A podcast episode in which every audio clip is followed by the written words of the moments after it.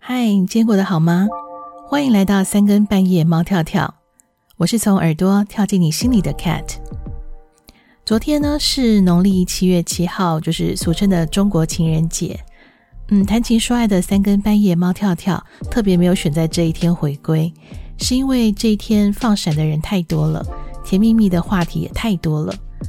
Kate 比较想要跟嗯渴望爱的旷男怨女一起来聊一聊，究竟我们除了祈求天赐良缘，是不是也可以积极的来看一看这个爱情不来的原因，究竟是因为别人太挑了，还是自己的标准太高了呢？嗯，不知道你有没有发现哦？当我们在谈到择偶条件的时候啊，十个人大概有九点九个会说：“诶，我没有标准诶，感觉对了最重要。”哇，这么容易吗？那为什么会有人一直不能脱单呢？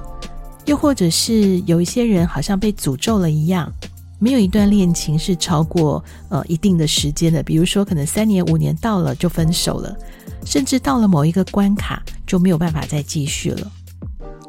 所以呀，或许我们都应该承认，其实我们不是没有标准，而是我们用感觉来当做衡量的尺，然后这把尺一直都藏在心里面。而且这把尺呢，它是从遇到一个人开始，就无时无刻的在衡量了。择偶的时候要设定标准，这个绝对没有错的，而且这也是一种，嗯，算是对彼此的尊重吧。至少啊，这代表我们不是一个人人好，谁都可以的人。相对的，当我们知道对方是一个经过深思熟虑，然后才决定和自己在一起的人，应该会觉得还蛮感动的吧？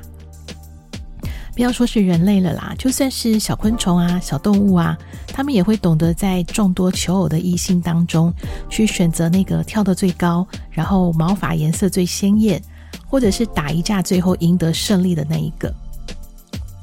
嗯，古今中外也多少有门当户对的标准。这个观念一直到现在，其实多多少少还是影响了呃我们最终要进入婚姻的那一步。所谓的门当户对，其实是指的双方家庭的背景相当，或者是成长的历程差不多。它因为也代表着价值观相近，所以呃，如果就婚姻的现实面来说，好像也是有道理的。那照理来说啊，现在男女平等，也没有什么阶级之分。那我们男女的教育程度啊，工作机会也是差不多的。照理来讲，价值观应该是更能沟通才对啊。但是为什么旷男怨女还是这么多？尤其是台湾这种情形，嗯，更严重哦。那有社会学者呢，针对男女生的择偶条件提出了一个观察。学者认为呢，这是因为男生女生啊，对于彼此的标准就好像两条平行线一样，几乎是没有交集的。嗯，以台湾的女生来说，台湾女生在职场上表现得越来越好了。呃，不然你看看你身边，一定有几个在职场上表现很杰出的女同事，她们有自己的想法，有想要的生活，而且独立自主。但是这些女生回到家以后，她们其实还是很渴望有人守护的。那如果这时候真的出现一个暖男，但是工作表现可能比较平凡，那这个暖男的特质也有可能在经过一段时间之后呢，就被视为是一个没有骨气，然后最终会认为是一个无法托付终身的人。那至于男生呢，大多数还是有一些大男人的想法。嗯，这也没有错啦，因为大多数还是会认为自己要担负起养家的责任啊。那这样的意识呢，就会在事业有成啊，想要结婚的时候，然后就开始想说要找一个年轻乖巧，然后可以被他保护的女生。那至于那种一开始跟自己学历相当，然后一起成长的女强人，诶，这时候因为平起平坐，就会有些怕怕的，敬而远之了。嗯，这是一个普遍的现象，甚至也可以说是造成现在旷男怨女的原因之一。诶，不过还是有很多人谈恋爱呀，一个人在结婚前交往两三个以上的，应该也不算是少数。但是为什么还是没有办法走进婚姻呢？甚至是走进婚姻之后又很快走出来呢？有人说相爱容易相处难，那也有人说，越了解会越失望。可见得啊，最关键的这把尺，它不是用来评估外在条件的，也不是这么简单的说感觉，而是彼此在靠近之后，它又开了一个全新的标准。这个标准可能是你之前都没有察觉到的，也或者你会认为那根本不是个问题。嗯、就像影集那个《欲望城市》里面，莎绿蒂她的第一任丈夫看起来这么完美。可是呢，谁知道就在性爱方面就是不合。当然，性它是夫妻关系里面很重要的一部分啦。但是现在医学也很发达啊，甚至有各式各样科技小玩具可以帮忙克服这些问题。好像这也并不是一个大问题了。所以有时候扪心自问，呃，当遇到瓶颈走不下去的时候，真的只是因为对方不是你的菜吗？如果什么都对了，还是走不下去，或许这个重点不是遇到了谁，而是你已经在经历太多次的分分合合的恋爱过程里，渐渐的失去了爱的能力。每个人都觉得只要一项一项的去评分，那最高分的那个人就是对的。这个看起来好像很聪明理智的判断，其实太过理性了，所以少了爱的温度。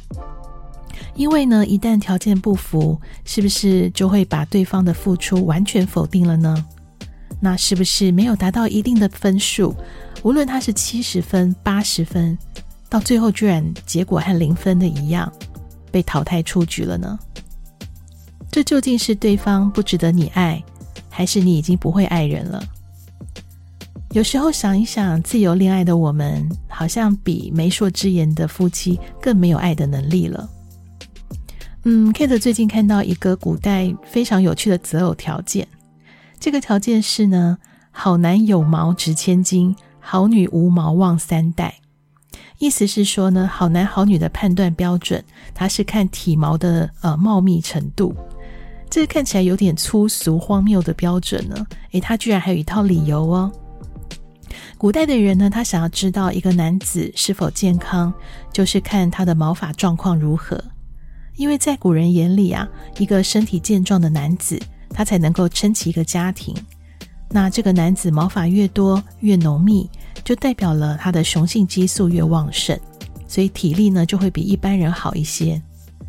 那至于女生的毛发不要太旺盛，是因为古人认为这代表她的雄性激素分泌的多，那相对的雌性激素就会少一些。性格上呢，可能就比较急躁，容易发脾气。那家庭呢，就比较不会和睦。嗯，这些标准好像有点莫名其妙。再加上当时大多都是都是靠着媒妁之言，诶，那这样子他们要怎么相爱一辈子呢？但是呢，在古代，呃，甚至我们的父母辈，可能靠着媒妁之言的婚姻还不少。那这些婚姻经营的比我们现代的还要稳定。因为呢，他们凭借的不是感觉而已，而是经营。这个经营就是指认真的对待彼此的关系，一起来努力。当然啦，已经到了自由开放的时代，呃，对对方有没有感觉，这当然还蛮重要的。因为没有 feel 啊，你就很难继续爱下去，也不太可能有什么长久的关系。但重点是，除了 feel，你的标准是什么呢？有些条件是会改变的，比如说长相、财力，这都是一种嗯变动的条件。你现在看到的状态，它不代表他一辈子都会这样。所以，与其要求外表，你还不如看一看对方他是不是一个重视健康、爱运动的人；与其要求财富，你还不如看一看对方是不是积极进取、认真负责；与其看看对方爱不爱你。还不如看一看对方是不是诚实善良。在开条件的同时，你别忘了对方也在开条件。所以定好标准的同时呢，也不要忘了要把自己活得足以相应，让自己值得拥有条件优秀的另一半。有时候想一想，我们到底在寻寻觅觅怎样的一个人呢？这个人的存在对自己有什么意义？嗯，这个人啊，绝对不是用来自找麻烦，然后让自己难过、流泪、担心、害怕的吧？我们想要找到另一半，就是希望有个人可以说话，可以分享，然后一起看看人生的风景，并且呢，在互动的过程里找到自己生命的重量。嗯，节目最后呢，Kate 想要送上一首李友廷的歌曲。嗯，什么时候你可以确定你已经爱上了一个人呢？或许就是啊，你想要跟这个人在一起，分享所有快乐的事情，经历所有平凡的日常，拥抱所有悲伤的情绪，度过所有生命的难题，挥霍所有，就算兜圈也无所谓。这就是爱，是找个人相伴相依的意义吧。如果你听不到呃 Kate 为你选播的歌曲呢，这是因为 KKBus 授权地区的关系，那也要麻烦你呃到网络上找出来呃李友廷的这一首歌曲，呃资讯我已经留在资讯栏的地方喽。那相信你听完之后呢，你就了解呃 Kate 今天跟你聊的意义是什么了。我是从耳朵跳进你心里的 Cat，但愿在每次与人的流动里，我们能够越来越懂得爱的意义。并且呢，在相爱的过程里，让生命发光，成为更好的自己。这里是三更半夜，猫跳跳，让我们对生活有感，对人生有梦。晚安。